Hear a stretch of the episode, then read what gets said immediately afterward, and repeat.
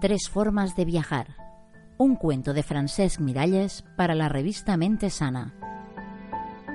El calor era tan aplastante aquel mediodía en Pushkar que incluso los peregrinos hindúes se habían refugiado en la sombra. La ciudad sagrada lucía desierta cuando se encontraron tres viajeros en el único café abierto a esa hora infernal. Y aunque los tres procedían del mismo país extranjero, su aspecto no podía ser más distinto. Del pecho de Ralph colgaba una enorme cámara. En la mano llevaba el programa del tour que había contratado para asegurarse de que no se saltaba un solo punto de la ruta. Linda cargaba con una mochila y en su mano lucía un grueso volumen de la Lonely Planet comprado de segunda mano en un albergue. El tercer viajero que se había refugiado en el café se llamaba Jonathan, pero se había asimilado tanto a las costumbres locales que parecía un hindú más, y de hecho Llevaba meses viviendo en un cuarto diminuto de Pushkar.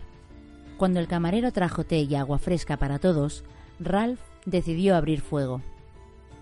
Voy a quejarme a los organizadores del tour, dijo mientras se secaba el sudor con un pañuelo. No solo hace un calor horroroso aquí, sino que ni siquiera hay peregrinos haciendo sus rituales en el agua. Mis compañeros de viaje hacen bien en dormir la siesta. Suerte que esta tarde partimos ya hasta Jaipur. Lo que vosotros hacéis yo no le llamaría viaje, replicó Linda. Os dedicáis a poner cruces en el mapa y os hacéis un selfie en cada sitio, pero pasáis por los lugares sin haberlos conocido. Ese ha sido un comentario insolente, saltó Jonathan. Tu manera de viajar no es tan distinta a la de un turista. Lo único que cambia es que te alojas en lugares más incómodos y que has de ser tu propia guía. Pero también vas de un sitio a otro sin entender nada. ¿Así? repuso ofendida. ¿Y crees que tú entiendes más por disfrazarte de hindú? Como mínimo, estoy el tiempo suficiente para tomarle el pulso al lugar. Solo si te quedas quieto y haces como la gente de aquí, llegarás a captar el alma de la India. Una voz hizo callar a los tres amigos. Tú tampoco captarás nunca nada, puesto que estás siempre juzgando. Desde el fondo del café hablaba en perfecto inglés un sadhu, un peregrino mendicante de largas barbas envuelto en un hábito azafrán. Si hace el favor de sentarse con nosotros, dijo Jonathan, será un placer invitarle. El peregrino aceptó con una sonrisa y se unió a la mesa de los viajeros.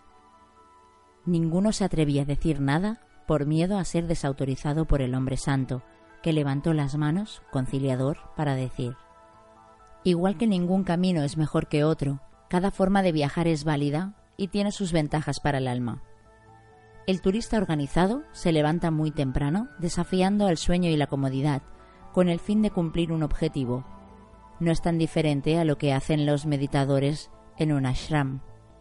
Es una forma de entender la disciplina y ver el mundo. Ralph sonrió complacido, mientras los ojos del santón se posaban en Linda, que bajó la cabeza avergonzada. Improvisar a cada paso es otra bella manera de viajar, siguió porque desarrollas tu valor e intuición, sobre todo si caminas solo, y vas escribiendo día a día el viaje de tu vida.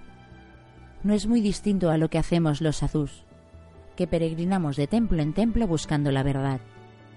Por último, el hindú miró a Jonathan y dijo, y es bueno también quedarse quieto para absorber la sabiduría del mundo.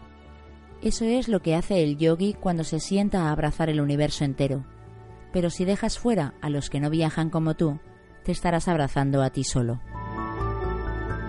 Lee más cuentos en la web www.cuerpomente.com.